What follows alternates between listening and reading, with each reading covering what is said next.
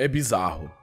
Eu estava sonhando com a minha filha momentos antes de abrir meus olhos e vê-la me observando ao lado da cama.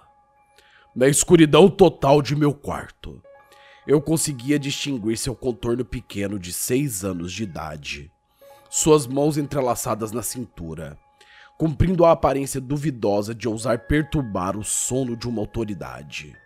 Aquelas bochechas, aqueles olhos, tudo nela é perfeito para mim. E ela disse: Papai, tem um homem no quarto do nenê.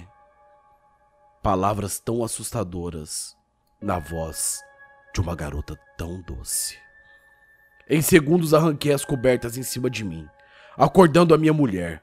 Corri pelo corredor, passando pelas fotos penduradas na parede, e entrei no quarto no final, com um simples girar de maçaneta Entrei no quarto do meu filho de dois meses. E ali estava ele dormindo. Porém, havia algo apavorante. Havia um intruso na janela. O intruso esticou o pescoço quando a luz acendida o alertou de minha presença. Foi então que notei a faca. O homem era grande, com cabelos compridos e a barba despenteada. Ele cheirava um suor podre e azedo. E também havia drogas em seu cheiro. Eu entrei em ação antes que ele pudesse alcançar uma posição firme ou puxar a faca ao seu favor. Eu contornei o berço onde meu filho ainda dormia e retirei um pesado suporte de livros da estante. E depois bati em seus braços enquanto ele estava ali.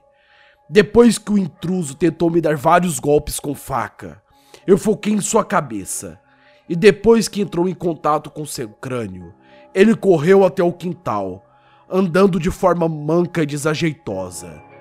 Peguei meu filho, minha filha, e segurei em meu peito. Foi quando a minha esposa chegou. O que está acontecendo? Por que a janela está aberta? Ligue para a polícia agora! Tem um invasor em casa! O quê? Agora!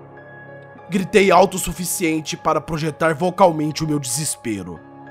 Ela telefonou para a polícia enquanto acendia todas as luzes da casa, e eu fazia de tudo para acalmar o meu filho. Você vai me dizer o que aconteceu? Ela disse. Sim, desculpe ter gritado com você. Havia um homem aqui dentro. Alguém estava tentando entrar pelo quarto de Noah. Eu esqueci de trancar a janela depois que pintamos o seu quarto. E minha esposa disse: Tá tudo bem. Calma, a polícia está chegando. Noah está bem. Você está bem. Eu estou bem. Está todo mundo bem. Você está certa. Não vai ser difícil encontrar ele. Era um ladrãozinho viciado procurando algo para vender. O que você fez ao acordar? Noah estava chorando? Parei por um momento para considerar a resposta. E depois vi. Sim, o choro de Noah me acordou. Eu me sinto tão péssimo por não ter acordado. Não se preocupe, minha querida.